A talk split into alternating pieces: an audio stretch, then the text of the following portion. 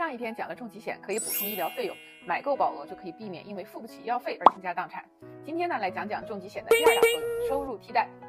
根据美国国家癌症研究所的数据，人的一生中，男人有二分之一的几率会得癌症，女人有三分之一的几率会得癌症。美国每年有二百万人左右诊断出癌症，三百万人心脏病发作，二十万人发生中风，二十万人失明，四万多例器官移植，以及很多更加罕见的疾病，如尿毒症、渐冻症。血管瘤、运动神经元疾病等等，这些疾病都可以申请重疾险的理赔。人在得了这些疾病以后，需要长时间的治疗，很多人不得不减少工作时长，久而久之，很大概率会被裁员，失去收入。此时不仅没了健康保险，而且房贷、车贷、地税、日常的吃穿用度、小孩上学的钱还要继续交。如果没有重疾险，那就只能花自己的存款，存款不够用了，就只能卖房子申请破产，要么就是求助于 GoFundMe。明明每年拿出百分之五左右的收入，就可以避免这样的事发生。用可控的成本去对冲不可控的风险，就算自己没用上，一那是天大的好事儿，二还可以把理赔款留给孩子，这里外也不亏呀。